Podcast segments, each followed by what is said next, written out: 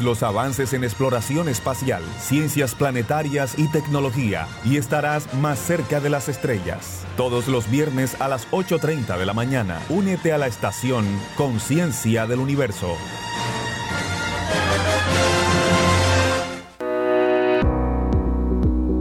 Unimagdalena Radio presenta La Quinta, un programa de la Fundación Museo Bolivariano de Arte Contemporáneo Quinta de San Pedro Alejandrino. Historia, arte, educación, medio ambiente y cultura. Presenta Joana Romero, Dirección General Sarita Abello de Bonilla.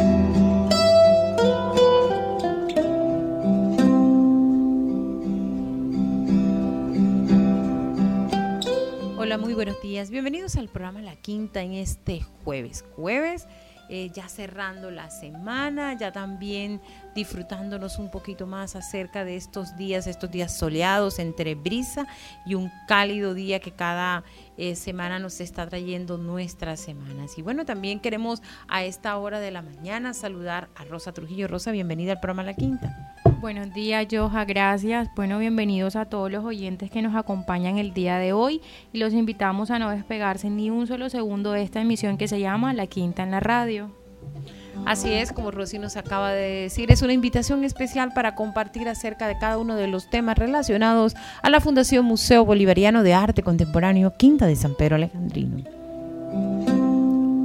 Hoy les acompañamos Rosa María Trujillo Toncel, Edgar Fuentes en todos los contenidos musicales, Johanna Romero quien les habla y en la dirección general Sarita Abello de Bonilla. En los controles técnicos, Walfran Arce.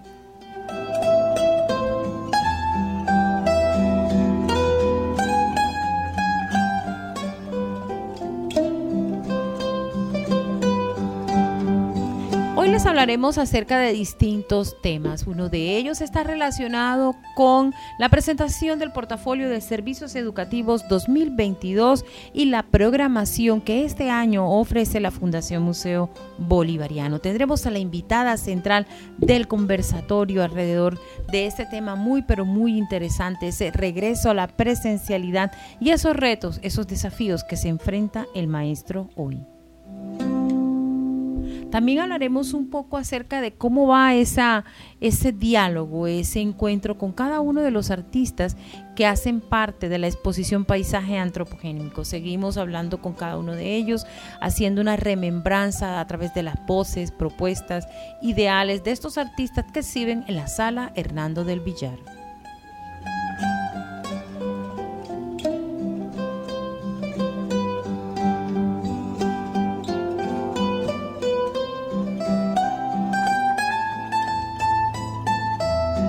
También conversaremos un poco acerca de las próximas actividades relacionadas a acciones ambientales, el taller de avistamiento y también la jornada Ambientalízate, dos iniciativas que integran la programación de la Fundación Museo Bolivariano de Arte Contemporáneo.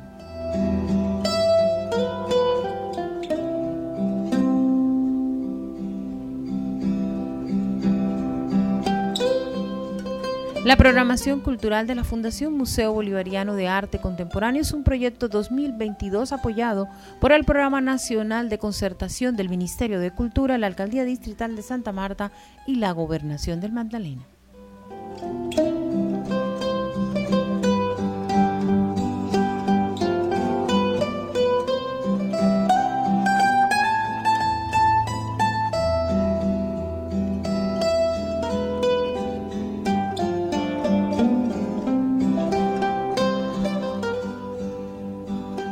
Hoy en los contenidos musicales el maestro Edgar Fuentes nos trae un compendio, un recorrido precisamente acerca de los distintos temas relacionados con la música del carnaval. Y precisamente abrimos nuestro programa de hoy con Venecia Mandolin.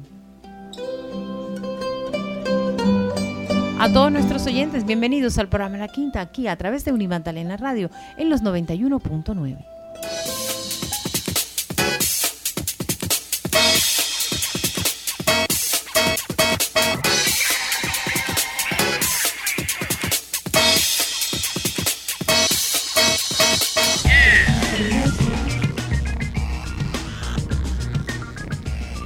invitación especial a reflexionar qué fue lo que nos dejó la pandemia. Es un análisis que se ha hecho durante muchas semanas, muchos días desde distintos frentes, desde el tema de la salud, sin lugar a dudas, también desde el punto de vista del ambiente familiar, pero otro que es muy, pero muy preponderante es el tema educativo.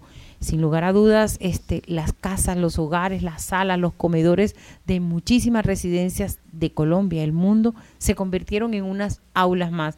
Eh, es una experiencia que a todos nos correspondió aprender, vivir y también aprender sobre el camino, Rosy.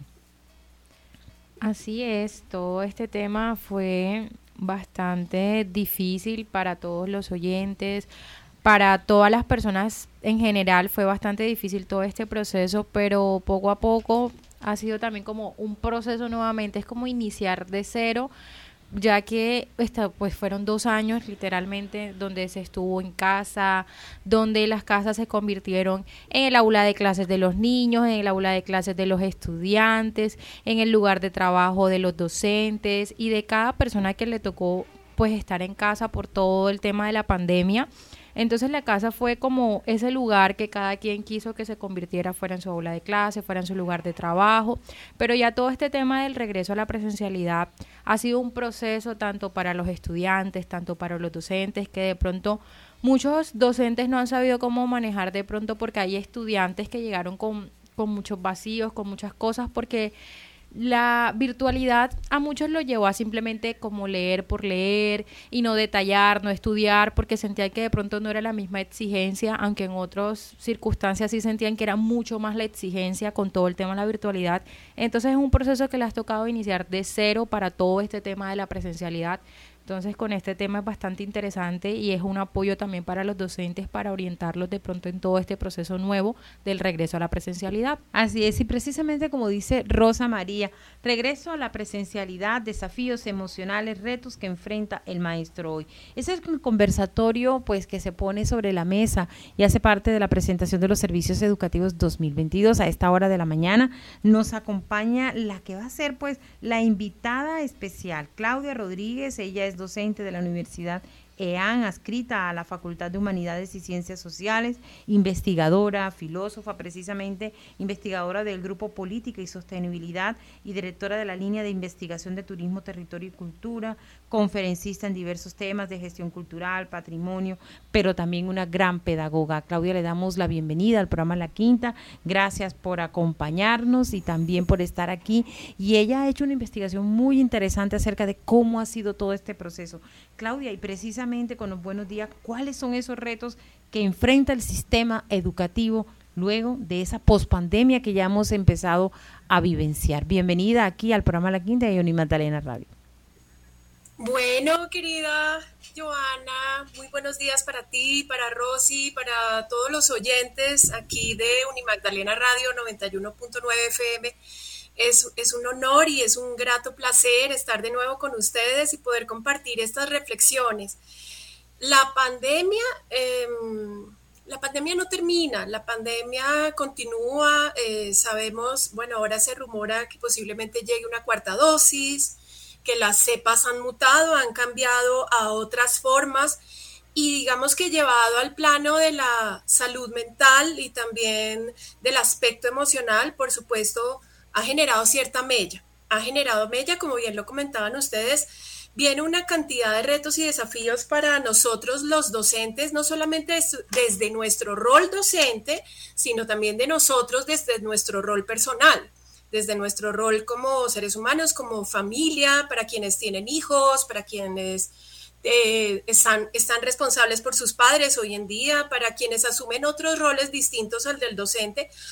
Eh, considero que el papel del docente ha sido muy preponderante en pandemia, porque nosotros en tiempos de pandemia nos volvimos esa otra puerta para el estudiante. Fíjense que con pandemia y viene todo el tema del acuartelamiento, eh, la verdad me tiene muy em, honrada percibir la actitud de los estudiantes, porque eh, pensemos algo y es que a ellos se les quitó parte de su juventud. La pandemia les quita a ellos espacios de ocio y de esparcimiento, les quita la posibilidad de salir a la calle y socializar, posibilidad que nosotros, o que por lo menos yo sí tuve a esa edad de salir, de, interactuar con mis amigos, de viajar, de conocer otros espacios, pero la pandemia a los estudiantes les dio una responsabilidad muy fuerte porque además fue una responsabilidad emocional. Si usted sale y usted contrae el virus, usted lo va a llevar a casa y usted le va a hacer daño a su familia y a sus papás. Entonces, eh, ha sido un, tema muy fuerte para ellos porque ellos, eh, y lo digo, eh, estoy muy orgullosa de la actitud que ellos tomaron a su edad de ser responsables por sus papás y que por supuesto fue muy difícil para ellos al principio no poder salir pero luego de la misma manera ellos empezaron a desempeñar otros roles en casa, aparte del de ser estudiante, a conectarse diferente con sus papás, a entender un poco la dinámica de sus padres y todos los sacrificios que sus padres hacen por ellos para que ellos puedan gozar de educación y para que puedan tener cierta calidad de vida. Y eso fue una de las reflexiones que muchos de los alumnos me comentaron en tiempos de pandemia cuánto habían aprendido a valorar y amar mucho más a sus padres de lo que ya lo hacían eh, actualmente, porque entendieron los sacrificios que los padres hacen para que ellos puedan eh, seguir sus sueños. Pero por otro lado, por supuesto, viene una cantidad de retos. Uno, porque la pandemia ocasionó que también los padres eh, llevaran la dinámica laboral y el trabajo a casa junto con los hijos, el trabajo académico, junto con otros miembros para quienes tienen familias numerosas, otros miembros de la familia, que eh, las dinámicas de la casa cambiaron por completo, las comunicaciones cambiaron por completo. Y bueno, qué curioso, ¿no? Antes estábamos pegados al celular en WhatsApp, pero ahora cada uno es un mundo aparte en un computador. Y es como la oportunidad de, de conocer al otro en casa, y de entender tanto al padre en el rol como padre, al abuelo en su rol también como abuelo de acompañamiento, al hijo en su rol de querer salir adelante, pero también de exigir una cantidad de respuestas frente a lo que estaba pasando y también frente a esa situación de libertad, pues ya bastante castrada por, por los efectos de la pandemia. Lo curioso y lo que yo percibo eh, desde el punto de vista personal es ahora un, una timidez de los estudiantes porque fue como estuvieron encerrados en una cápsula y otra vez el mundo está de puertas abiertas. Una timidez de irse acercando poco a poco a las aulas de clase, una timidez también de ir manifestando de nuevo el afecto. El afecto eh, fue algo muy fuerte porque también, también no, lo, no lo cambiaron en pandemia. Las, los modos de expresar el afecto, el contacto, la parte física, de no te abrazo, no me acerco, no, no te quites el tapabocas y nuevamente volver a establecer estos códigos y este lenguaje. Eh, ha sido todo un reto tanto para los alumnos como para nosotros los docentes. Es muy curioso para mí siendo docente, cuando yo estaba en las clases de pandemia y eh, encendía la cámara para hablar con mis estudiantes y algunos a veces no encendían la cámara y también como esa manera como logras que él encienda la cámara y te muestre su mundo, te muestre su mundo, porque es que será su mundo íntimo y está expuesto. Y era muy chistoso porque yo empezaba, eh, y salen muchos memes al respecto, están ahí, están ahí, por favor, manifiéstese. Entonces, era muy curioso porque incluso mis vecinos me decían, ¿estás bien? Clau, ¿tú estás bien? ¿Necesitas ayuda? yo no, es que no estoy haciendo espiritismo, es que estoy tratando de que mis alumnos prendan la cámara, porque quiero sentir que no estoy hablando sola. Entonces también fue como lograr que ellos fueran mostrando ese mundo, ¿no? Me parece que es supremamente mm, atractivo de explorar porque las redes sociales también nos han enseñado que somos una fachada. Nosotros somos una fachada en red, nosotros eh, mostramos mucho nuestras alegrías, nuestro éxito, nuestros logros, y eso también hace que luego el contacto físico sea más tímido. No, no sé si soy merecedor de conocer a esta persona que la veo que hace tantas cosas y la verdad, pues yo soy como un simple mortal. Entonces ha sido muy interesante el poder ver esos rostros detrás de las redes sociales y ver esa humanidad del otro y acompañarnos. Eh, hicimos unas estrategias muy interesantes para acercarnos en el afecto en tiempos de pandemia y ahora las estamos haciendo nuevamente en la presencialidad. Porque en la presencialidad yo lo que estoy, por lo menos a título personal, tratando de recobrar es nuevamente las salidas pedagógicas. Muchachos, hoy nos vamos para la Cinemateca Distrital, por ejemplo. Muchachos, vamos a tomar una foto. Pueden, eh, pero con distanciamiento, profe. A ver, eh, creo que ya somos muy adultos y sabemos que hay que lavarnos las manos. No tengan miedo de abrazarse con cuidado, pero es muy bonito. Es como que ellos, profe, qué bonito se siente de nuevo abrazar. Gracias. ¿Sí? Obviamente no es nuestro deseo como docentes proliferar este virus ni cualquier otro tipo de virus que emerja pero creo que el rol como docente sí es invitarlos a ellos a recuperar su humanidad, independiente de la disciplina académica en la que se desenvuelvan, a recuperar la dinámica del afecto, a soltarse, a expresarse, a ser empáticos. Y aquí creo que hay bastantes desafíos y también em, el que así como los estudiantes, estando en casa recluidos en tiempos de pandemia, entendieron y amaron mucho más a sus padres y valoraron mucho más a sus padres quienes viven con ellos, también ha sido muy gratificante ver cómo ellos han valorado nuestra labor, la labor docente. También cómo han, eh, se han puesto en nuestros zapatos, han tratado de habitar nuestra piel por un momento para entender la gran responsabilidad que tenemos los docentes, porque los docentes en tiempos de pandemia hemos sido sembradores de esperanza, hemos sido un, canal de paz, hemos sido también una vía para decirles, la vida sigue, hay que continuar.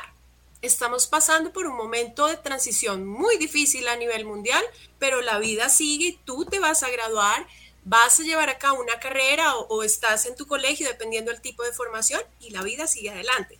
Entonces, hay muchos temas, hay una estrategia que implementamos muchos docentes en tiempos de pandemia en la Universidad de AN, que fue el plan de mentoring, que destaco eh, y valoro bastante y es un plan eh, a partir del cual otros nos acompañaron y ahora nosotros acompañamos a otros docentes. Porque también lo que nos dejó ver pandemia es que no éramos necesariamente nativos digitales.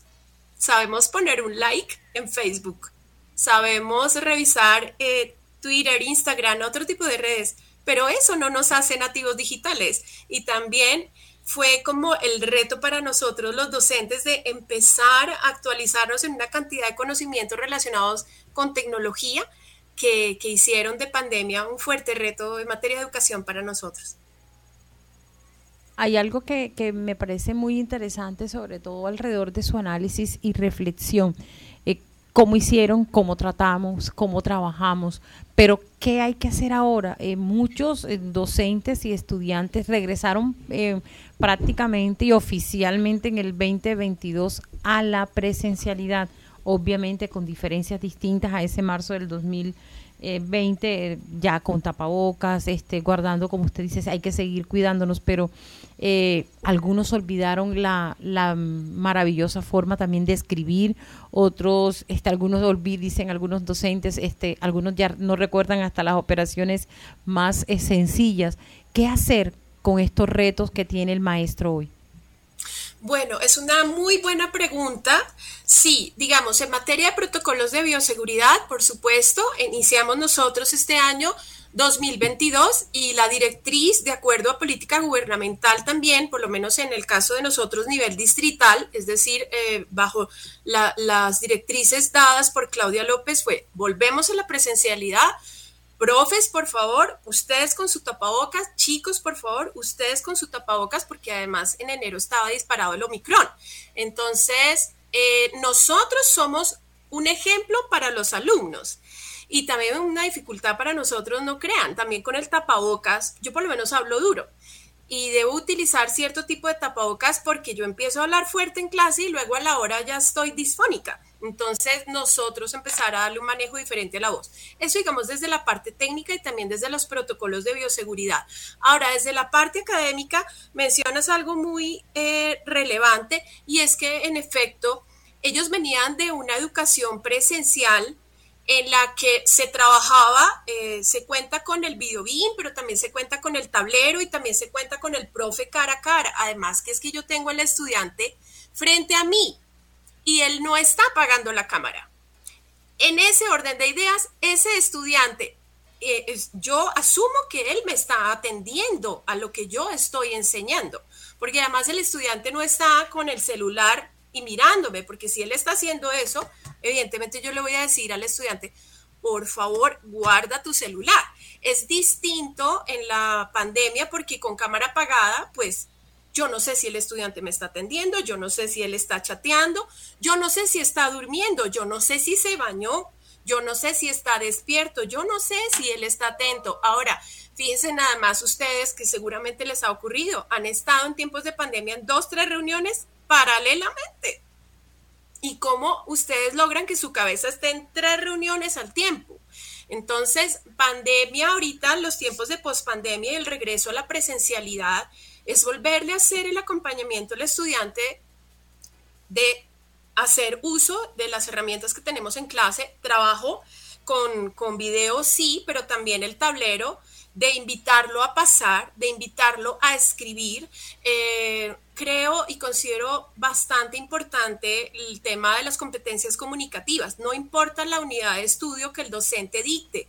Para un alumno es muy importante el tema de las competencias comunicativas. Para un alumno es muy importante, como bien mencionas, volver a escribir, tomar talleres de escritura, acostumbrarse además a que su escritura no se limita simplemente a 140 caracteres Claro, escribir 140 caracteres es un hit cuando tú estás en Twitter.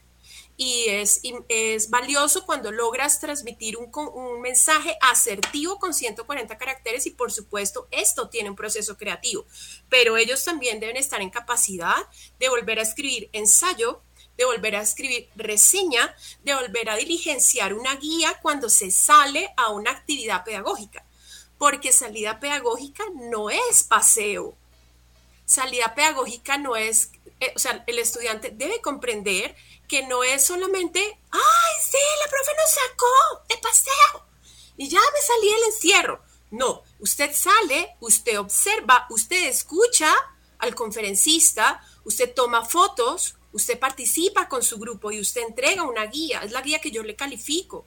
Si no se hace una guía de trabajo frente a las salidas, no hay un feedback y no hay una retroalimentación del estudiante. Y es poco a poco volverle a enseñar. Claro, nosotros trabajamos estrategias pedagógicas, eh, yo creo que muchos profes aprendimos lo que era el Kahoot, trabajamos EducaPlay, trabajamos Socrative, trabajamos otro tipo de estrategias. El podcast, de hecho, y ahorita hablando radio, se volvió eh, una estrategia muy interesante para trabajar con los alumnos. Y créanme, ahorita hay una unidad que se dicta ya de apreciación del arte, donde alumnos me han escrito, profe, puedes escuchar mi podcast y le das like. Y han hecho unos trabajos maravillosos.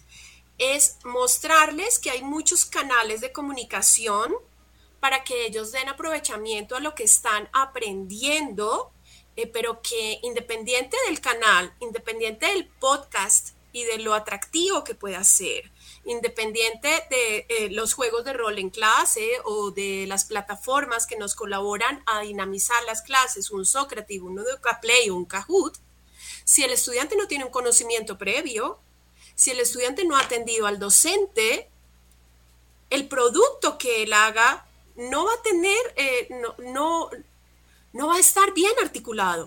O sea, él debe partir de una investigación.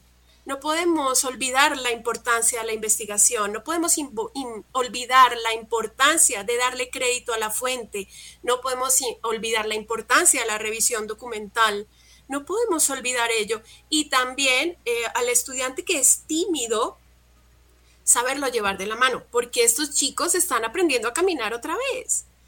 Miren, yo los llevé a la Cinemateca Distrital hace tres semanas y quedé sorprendida con algo. Los chicos en clase, yo trato y procuro siempre darles mucha confianza.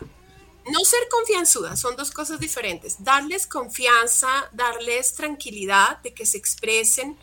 Em, en el caso de corregirlos, hacerlo de la manera más respetuosa para que ellos no teman cometer errores. Es que todos cometemos errores, eso no es un pecado, entonces saberlos orientar.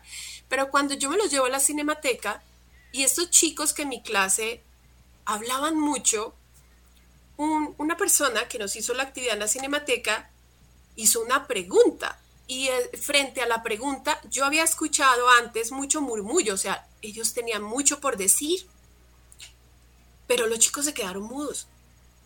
Y esta persona vuelve y pregunta y los chicos se quedaron mudos. Entonces, pues yo como soy un poquito apasionada, yo volteé, los miré con la cara y, profe, podemos hablar. Y yo, por supuesto que puedes hablar. Pero ¿será que lo que yo voy a decir está bien? Claro que está bien. Claro, y por supuesto puedes hablar. Y empezaron a hablar, pero lo hicieron tímidamente. Luego en clase, en el feedback, el lunes en clase, yo les dije, ¿qué fue lo que pasó el sábado? Es que no sabíamos si lo que íbamos a decir estaba bien. Es que él se veía que sabía mucho y yo, sí, pero ustedes también están en un proceso de aprendizaje. Creo que es muy importante para nosotros los docentes darles esa confianza, ese acompañamiento, ese respaldo. Estos chicos han estado bajo mucha presión en tiempos de pandemia, bajo mucha presión. Estos chicos, en serio, estos chicos les quitaron parte de la juventud con pandemia y a nosotros no. Nosotros tuvimos el apagón, pero nosotros, yo rumbié, yo salí, yo rumbié, yo pasé, yo viví eh, plenamente etapas de mi vida. Estos chicos se quedaron dos años en donde tuvieron que aprender a vivir la vida de otra manera. Entonces hay que acompañarlos, hay que volverlos a acompañar. Así es. Claudia, bueno, no, no, no, agradecida muchísimo con, estas reflexiones y queremos aprovechar que usted está aquí porque también tenemos en la línea y en contacto telefónico a la licenciada Luz Marina Barranco, ella es coordinadora de la institución educativa distrital Jesús Espeleta Fajardo, ella también tiene años de experiencia con los jóvenes y nos gustaría escuchar ella pues obviamente desde el año pasado ellos siguieron también trabajando este, desde casa, ya regresaron nuevamente, manejan una población muy sensible, este, muy cercana al mar, niños, adolescentes, y nos gustaría escuchar cómo ha sido esa nueva experiencia de retornar a las aulas para la licenciada Luz Marina, cuáles son esas necesidades y cómo ella analiza todos esos procesos, esos procesos de regresar a, nuevamente aquí, al aula escolar, a las vivencias, a esos nuevos retos y qué le ha dejado toda esta experiencia. Luzma, bienvenida al programa La Quinta, aquí a través de Unimagdalena Radio. Buenos días, Joana, buenos días a todos los de la mesa, gracias por invitarme. Y de verdad que no dista mucho eh, nuestra situación con la que nos está comentando Claudia. Em, es como un reaprender, es un empezar, porque hay una desadaptación única y tomando, teniendo en cuenta lo que decía Claudia, cuando no querían participar, pues ellos tras una cámara podían ver, eh, sabían que no los iban a ver, que no iban a tener una cara que los estuviera juzgando, entonces están como muy limitados. A nosotros también se nos ha presentado un problema de, eh, en los aprendizajes. se ha creado como una brecha porque de todas maneras en el ministerio nos eh, sugerían flexibilización y em, escoger los aprenderes, los aprendizajes, perdón, que se tenían que impartir. Al nosotros escoger los aprendizajes, de todas maneras han quedado ciertos vacíos y se están reflejando ahora cuando empezamos a diagnosticar cómo se encuentran los estudiantes ahora que volvieron dos años después.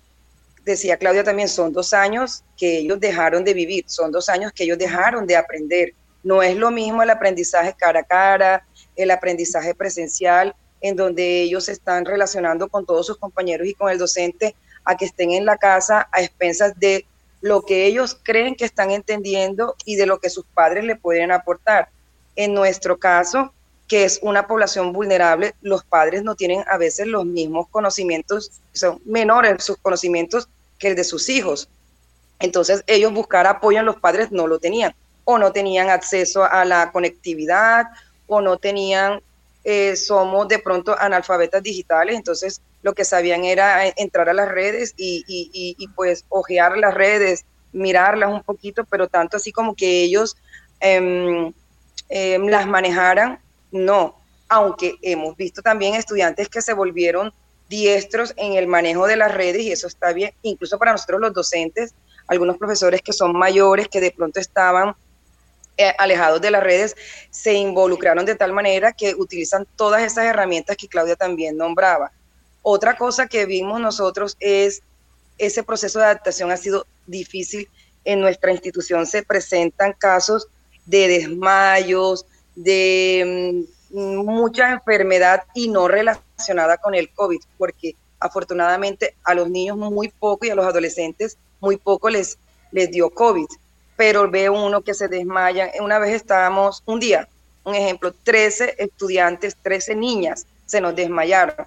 Entonces nosotros no sabemos si es que no se están adaptando todavía a, estar afuera, a estar al aire libre, a estar compartiendo con otras personas, o si son problemas por su, por su estrato socioeconómico de, alimentación, que todo esto, la, economía se, mm, apenas se está reactivando y estas personas quedaron también desempleadas y, tienen muchas falencias en su casa.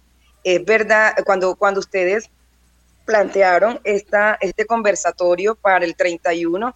Eh, eh, llama mucho la atención a nuestros compañeros, a mí misma, porque de verdad que Claudia nos dé unas pautas para uno manejar esto, porque todo es novedoso, todo es cómo voy a manejar, cómo voy a actuar yo. Eh, una compañera ayer le decía, porque estás delgada. No, Luz Marina, esto de volver a la presencialidad me ha dado durísimo, durísimo el estar en la casa sentada, si sea que uno se dispusiera a su clase, estabas en tu casa, no salías. Era otra actitud diferente a tener que otra vez volver, tengo que programarme, los tiempos tienen que estar bien mediditos porque no me va a alcanzar. Entonces, eh, el ir al conversatorio y escuchar a Claudia y escuchar sus pautas nos va a enriquecer a nosotros mucho y sé que nosotros vamos a transmitirlo a nuestros estudiantes para que ellos también poco a poco se vayan adaptando y vayan nivelando esos dos años que, es doloroso decirlo, pero sí de verdad se perdió mucho, se perdió mucho y, ojalá podamos nosotros recobrar todo eso, eh, cerrar esa brecha, eh, que los estudiantes se sigan animando, aunque uno los ve muy contentos. Mira que ellos estuvieron en la capacitación de servicio de, de, la guianza en el museo y están contentos, quieren ir, no les importa que sean jornada contraria, se están relacionando con niños de otras instituciones, de otros sectores de la ciudad y están contentos. Al fin y al cabo son jóvenes y están, tienen esa, esa facilidad de, adaptarse a los cambios. Nos cuesta mucho más a nosotros los, los adultos, pero de todas maneras es algo que tenemos que aprender nosotros a manejar y ayudarlos a ellos para salir de esta situación. Así es, licenciada Luz Marina. Y precisamente, Claudia, eh, nos gustaría que usted nos dijera, nos hiciera una reflexión de por qué es importante, em, qué estrategia, más que todo, qué estrategia es la clave para que los docentes, inclusive también articulado con los papitos y las mamitas en casa, eh, puedan entender que esa presencialidad, ese retorno precisamente a la presencialidad, es una necesidad. Bueno, en primera instancia, muchas gracias licenciada por sus observaciones y créame que admiro mucho su labor y también la de todos los docentes que están en el distrito o que están también con alumnos que son de colegio. Tengo muchos colegas, eh, amigas, de hecho, muy cercanas, que son profes de colegio y sufrieron muchísimo pandemia porque había colegios donde al estudiante en tiempos de pandemia le obligaron a colocarse el uniforme para salir en la clase y donde ellas me decían íntimamente, eh, el, chico, o sea, hay más pelea porque se estén colocando el uniforme en, la clase cuando Clau, es que estoy viendo unas realidades muy duras de ese estudiante y me tengo que quedar callada lo que estoy viendo. Ahora, lo que dice Luz Marina también es cierto frente a la escasez del recurso. No en todas las casas la economía es bollante y permite que si hay dos o tres hijos, más los dos padres, más otro miembro más de la familia, existan cinco computadores, uno para cada uno. Hay casas donde no había ni computador. Entonces, em, en primer lugar, creo que para los docentes, y me incluyo, no fue fácil el regreso a presencialidad por la parte física. Como bien menciona la licenciada, nos acostumbramos a estar sentados en tiempos de pandemia y aunque al principio no queríamos aceptar esto, luego la labor del home office se hizo eh, más grata, pues tú ahorras dinero en transporte, estás cocinando en tu casa tu comida, que ya volver a comer en calle también algunos nos ha sentado mal por temas de salud. Yo ya, la verdad, me, me volví muy de comida de casa, entonces yo llevo mi comida. Entonces, en primera instancia es súper clave el tema de pausa activa. Es muy importante hacer las pausas activas. En segundo lugar, es importante tener una disciplina física para que el cuerpo esté también despierto, esté fresco, esté en actividad, porque esto se recoge los tendones se recogen y el cuerpo en últimas es una máquina del alma y a esa máquina hay que cuidarla. En tercer lugar, los docentes también debemos comprender que así como un estudiante necesita apoyo y acompañamiento, nosotros también. No está mal eh, pedir ayuda a bienestar universitario en caso de las universidades o en los colegios con el área de psicología. Nadie nos dice que estamos locos, pero en efecto también necesitamos un acompañamiento y una persona profesional que eventualmente nos escuche, que nos ayude a manejar los temas, porque estoy segura, licenciada, que usted observó muchas cosas como las observé yo en mis estudiantes. Y nosotros pues tenemos también un corazón, ¿no? Y también tenemos las reclamaciones de nuestro propio entorno cuando nos dicen, oye, pero si tienes tiempo para mí, porque es que tú te la pasas ahora 24 por 7 sentada dando clase y se te olvidó el rol de ser hija o ser esposa o de ser madre o de ser amiga o de ser eh, otro tipo de roles y nosotras y los profes también nos fuimos desdibujando en el rol humano de nosotros, además de ser docente. Entonces, en primer lugar, pausas activas. En segundo lugar, en la parte física, considero importante tomar en cuenta todos los tips que desde lo digital nosotros eh, podamos observar y eso es algo que yo presentaré a partir de la estrategia del mentoring, ¿sí? Porque en efecto, como dice la licenciada, sabemos dar un like, yo lo sé dar, pero eso no me hacía nativa digital. Entonces, el poder tomar nota de algunas estrategias desde lo digital para hacer más óptimas las clases. En el regreso a la presencialidad, además, tenemos otro reto muy fuerte, algunos, no sé si será el caso de la licenciada, y es el híbrido. El híbrido es que yo no puedo tampoco eh, obligar a un alumno a que venga presencialmente a mi clase si ese estudiante tiene sospecha de COVID o de Omicron o en su familia lo hay y él no quiere pues llevar el virus. Pero ese estudiante yo le debo garantizar el derecho a la educación, yo tengo que darle clase, entonces yo estoy enfrente presencial con mis estudiantes y tengo además un dispositivo en el techo a partir del cual me conecta con red, con internet, para que yo le enseñe al que está en su casa y no pudo venir a mi clase.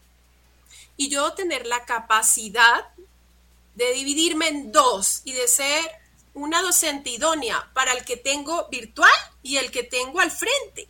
Y ahí también hay unos tips para tener en cuenta. Es como una ruta para hacer la clase más amable. También volver a la presencialidad es como aprender a caminar de nuevo, es como aprender a manejar de nuevo, es como aprender a montar cicla de nuevo. Creo que es importante, es, es también muy clave el trabajo colaborativo. Como bien lo menciona la licenciada, tenemos unos profesores que son unas lumbreras en su tema, que son muy expertos, pero que por eh, quiso y razón no son tan cercanos a lo digital pero ellos no los podemos echar en saco roto. Ellos también están frente a un desafío. ¿Qué capacidad tengo yo para que lo que yo ya aprendí, ya domino, podérselo enseñar al otro? No importa su disciplina académica, ayúdalo. Ve y ayúdalo también. Es importante eso, hacer retroalimentación con los alumnos. Chicos, ¿cómo se han sentido? Cuéntenme, eh, cómo se han sentido con la metodología, pienso que a mí me fascinan los juegos de rol en la presencialidad. No importa la unidad de estudio, esa estrategia juego de rol me encanta porque es en últimas habitar los zapatos del otro. Y luego, frente a un hecho o a una situación que se expone, ese estudiante habitó los zapatos del otro. Nosotros hicimos un juego de rol muy atractivo para, para la época de tiempos de pandemia, en donde citamos algunos conflictos que se estaban presentando dentro de las casas justamente por el tema del encierro. Y fue interesante ver cómo unos se volvieron padres, cómo yo me volví hija. Yo me volví ese día hija y estudiante y mis alumnos fueron mis profesores. Y yo me volví la rebelde, la incontrolable, la difícil, la que no quería prender la cámara. Y se desgastaron mucho conmigo ese día y, no sabían cómo hacer para que yo prendiera la cámara y yo no, yo dije, no, yo por qué, es que usted no me obliga. Entonces les hice la situación muy difícil, que luego ellos también dijeron, uy, profe, la verdad es que ustedes la sudan muy fuerte, de verdad. Wow, me le quito el sombrero a usted y a todos los profes. Sabe que yo no voy a a yo voy a prender la cámara, pero hay que estar en los zapatos del otro para comprender. Por otro lado, em, hay aplicaciones, claro, los celulares ya no dan abasto, ¿no? Esa es otra. Se nos volvió el reinado del WhatsApp y, mil charlas en WhatsApp y se colapsaron los celulares. Pero sí hay aplicaciones que pueden resultar muy interesantes para estudiar, para generar contenido creativo, para tener salud mental, emocional, salud física también, para eh, dar un mejor aprovechamiento al tiempo libre. Porque lo otro que me parece muy clave es comprender que regresando a la presencialidad y también en lo que fue pandemia, debemos distinguir el tiempo de trabajo, el tiempo del estudio, el tiempo de hacer oficio, ayudar en casa, de nuestras responsabilidades adquiridas y el tiempo del ocio, ocio creativo, el tiempo de descansar hay que descansar la mente, hay que reiniciar el cuerpo todos los días, porque si no, nos vamos a embotar. Entonces, creo que eso también es bastante importante y pues dar algunos tips frente a ese tema. Así es, así es. La verdad que muy agradecidos con Claudia, también con la licenciada Luz Marina Barranco de la Institución Educativa Digital Jesús Espeleta Fajardo. Claudia, muchísimas gracias por acompañarnos. La verdad que sabemos que promete ser un éxito este conversatorio el próximo jueves 31 de marzo a partir de las 6 de la tarde. Es una invitación de la Fundación Museo Bolivariano de Arte Contemporáneo. Invitamos a todos los, docentes, padres de familia, público y pues en general que se inscriban en nuestro sitio web www.museobolivariano.org slash inscripción. Les recordamos que es con cupo limitado de ingreso gratuito hasta llenar y completar aforo. También es importante que la inscripción es fundamental ya que nosotros en la Fundación Museo Bolivariano continuamos con los protocolos de bioseguridad porque consideramos que hay que seguir cuidándonos y protegiéndonos y como hace un momento decía Claudia, eh, hay que ser muy pero muy este responsables con esta circunstancia porque es de carácter individual. A Claudia, gracias, la esperamos con mucha expectativa el próximo jueves 31 aquí en la ciudad de Santa Marta. A todos los docentes hoy representados en la licenciada Luz Marina Barranco, también muchísimas gracias por acompañarnos. Los esperamos, ya saben, el próximo jueves 31 de marzo, previa inscripción. 10 y 44 minutos en la mañana aquí en Unimagdalena Radio. El ayer de la historia y su memoria, la naturaleza viva de un jardín y el arte en todo su esplendor universal. Ese es el recorrido mágico que puede disfrutar visitándonos en la Quinta de San Pedro Alejandrino, el Museo Bolivariano y el Jardín Botánico. Un lugar que abre sus puertas de lunes a domingo, de 9 y 30 de la mañana a 5 de la tarde. Además, si desea visitarnos con su colegio, puede hacerlo separando su ingreso a través de nuestra página web www.museobolivariano.org org.co. Visítenos y descubrirá un mundo maravilloso del saber. Al aire. Onda musical del mundo.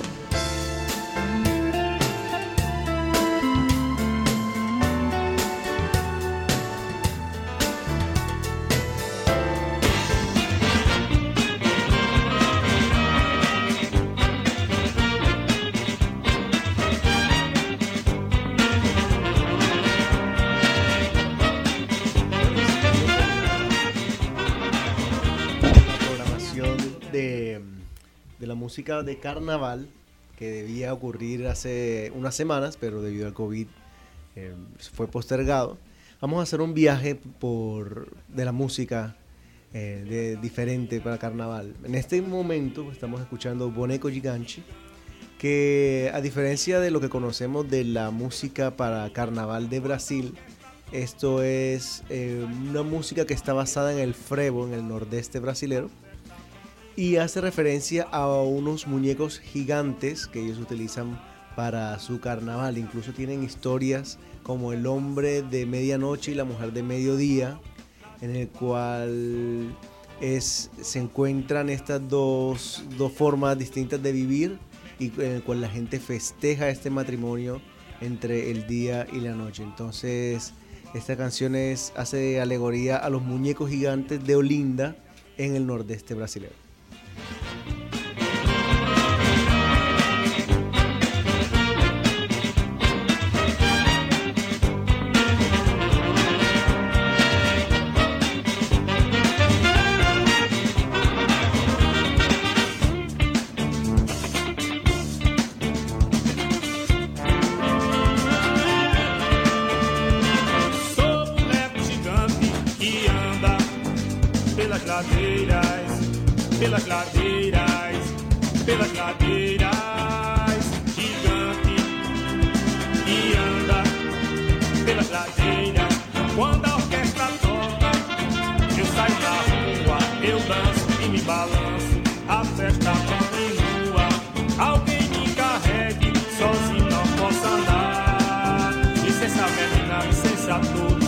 passado. Chegou tá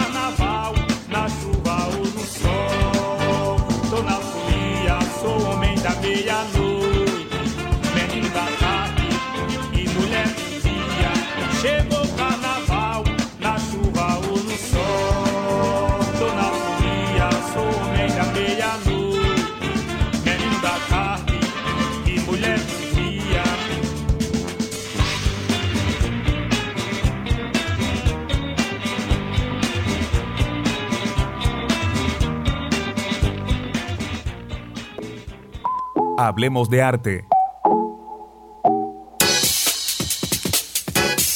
Nueva edición de la convocatoria Alianzas para una Democracia Cultural. Así se denomina esta convocatoria bienal de arte ciudadano, abierta hasta el 31 de marzo. Con ella se busca apoyar proyectos en los que diversos agentes culturales generen alianzas para impulsar iniciativas que promuevan una mayor democracia cultural, permitiendo la participación plena de la ciudadanía en la vida cultural. Impulsar la mediación cultural para despertar una ciudadanía empática y crítica es el objetivo, dirigida a proyectos de alianzas entre instituciones culturales, administraciones públicas, organizaciones y profesionales especializados en el ámbito de la mediación cultural, artística y organizaciones del tercer sector Cuenta con un acompañamiento de 12 meses hasta 3 años. Los seleccionados contarán con 400 mil euros para apoyar el desarrollo de entre 5 y 10 iniciativas. Al aire. Lo nuevo, lo nuestro.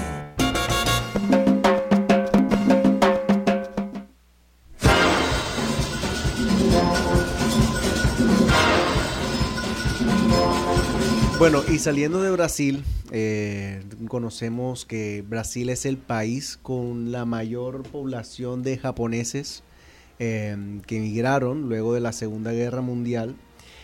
Y hubo un intercambio cultural grande entre estos dos países. Entonces los japoneses, que tienen otra manera de vivir el carnaval, en modo de agradecimiento a Brasil, comenzaron a realizar sus propios carnavales, imitando el estilo eh, de, este país.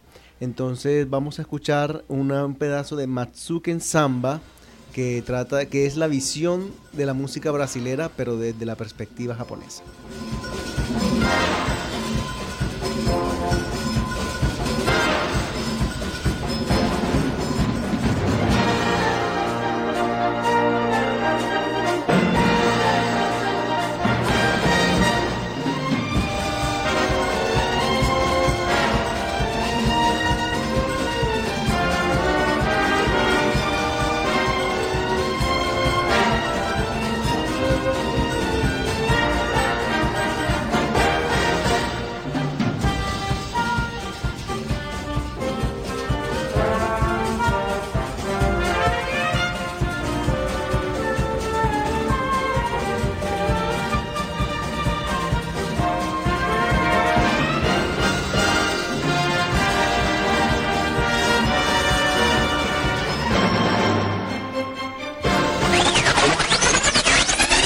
Pasa en la quinta?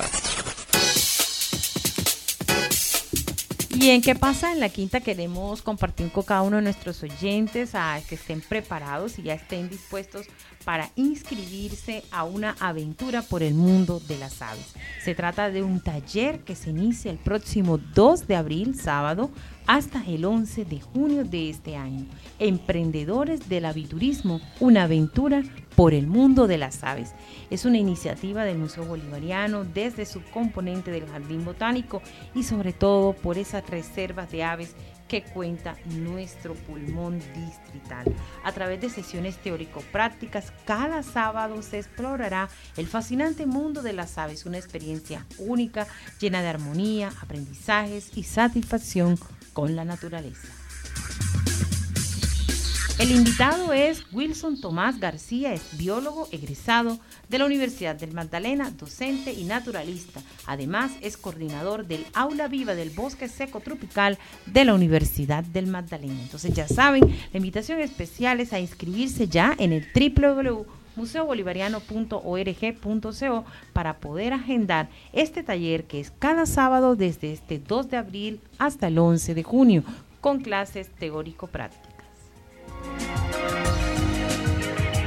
Y otra invitación especial de la Fundación Museo Bolivariano a través de su coordinación de educación es agendar su visita de recorrido de grupos escolares. Ya saben también, es a través de www.museobolivariano.org.co y también agendar su visita. Recordamos que tienen que llenar todo el formato para que puedan hacer los recorridos a las colecciones de historia, arte y jardín botánico.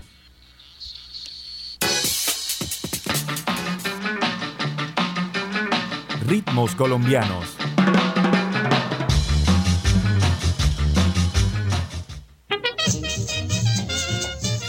Bueno, y para despedir aquí eh, la franja musical, nos vamos con Pedro Laza, un compositor cartagenero conocido por sus porros y fandangos.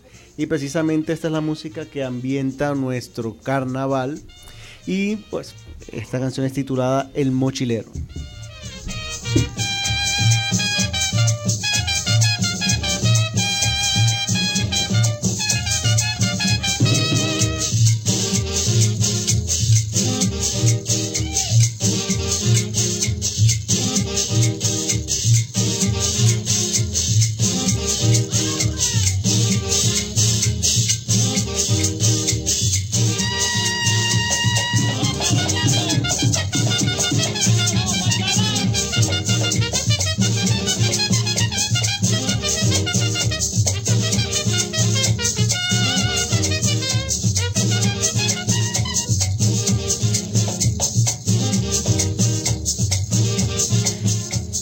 Con este recorrido que hace nuestro experto en contenidos musicales, el maestro Edgar Fuentes, acerca de la música y los temas alrededor del álbum musical del carnaval, cerramos nuestra emisión de este jueves 24 de marzo. A todos gracias por acompañarnos.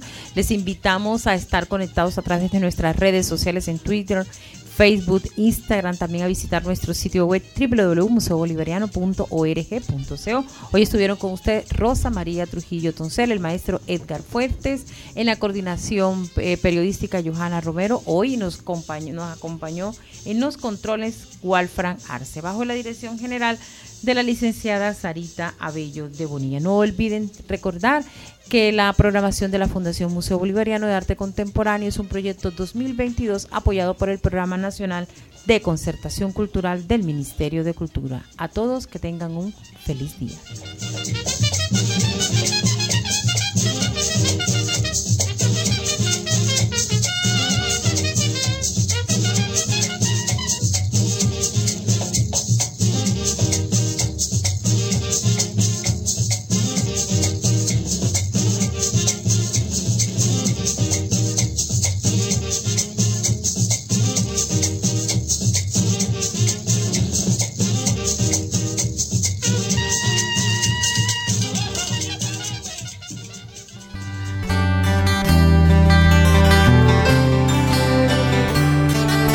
Esta es Unimagdalena Radio, que transmite desde la ciudad de Santa Marta, en la costa